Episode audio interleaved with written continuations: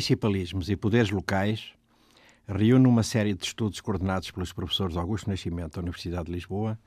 e Aurélio Rocha, historiador moçambicano e docente na Universidade Eduardo Mondlane, em Maputo. O lançamento foi agora na capital portuguesa. Iniciativa a saudar, porque o livro é da responsabilidade de uma editora moçambicana,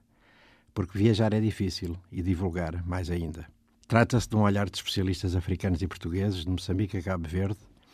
sobre as experiências do municipalismo no pós-independência, sobretudo no período que se segue à consolidação de alternâncias políticas na década de 90 do século passado. Uma abordagem dos tirocínios políticos e sociais e das experiências de poder local nos países africanos de língua oficial portuguesa, onde se ensaia um diálogo entre conhecimento histórico e outros saberes disciplinares com objetivos didáticos e o empenhamento na descrição e análise de casos de descentralização política ou administrativa, este livro pretende fornecer elementos para uma avaliação da implantação do poder local nos PALOP, à luz de um olhar histórico e da necessária comparação de experiências de poder local, enquanto possibilidade de democratização das sociedades estudadas e das estruturas políticas em África. A sucessão de nomes para designar a instituição autárquica, pelo menos em Moçambique, Conselho Executivo, Conselho Executivo Municipal e agora Conselho Municipal, diz bem das dificuldades de implantação de um poder descentralizado,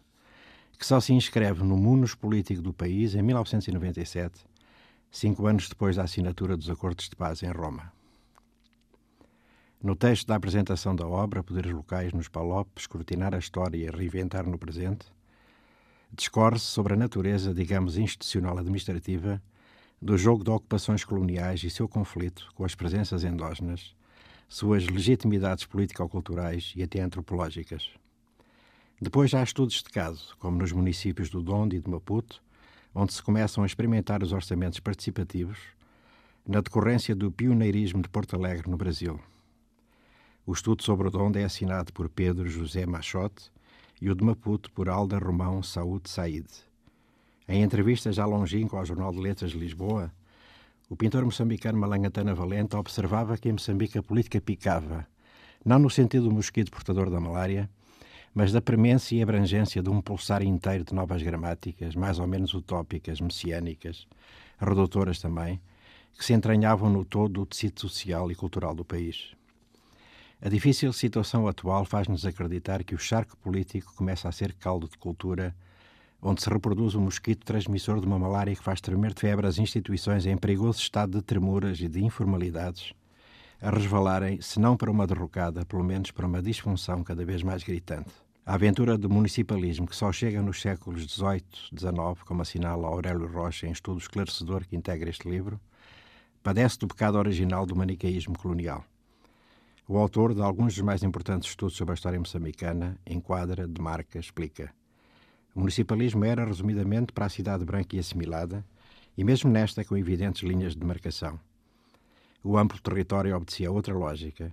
administrado através da circunscrição, postos administrativos e seus agentes, os régulos, os cabos terra, os cipaios, que articulavam com os chefes de posto colonial. Uma máquina implantada para o recrutamento de mão de obra e a coleta do famoso imposto de palhota. No seu ensaio comparativo, Estados, Poderes Locais e Representatividades Políticas, das experiências socialistas aos multipartidarismos nos PALOP, Augusto Nascimento descreve e analisa as vicissitudes do que vem sendo o indicador dos processos políticos nos nossos países e condição do aprofundamento da democratização. Os coordenadores desta obra apoiam-se no que consideram a verde universalizante na experiência municipalista, trazida para as ex-colónias em momentos e modalidades históricas muito variáveis, e concluem sobre a evidência de uma descentralização que urge e cuja consolidação melhor ajuizará das experiências democráticas nos nossos países.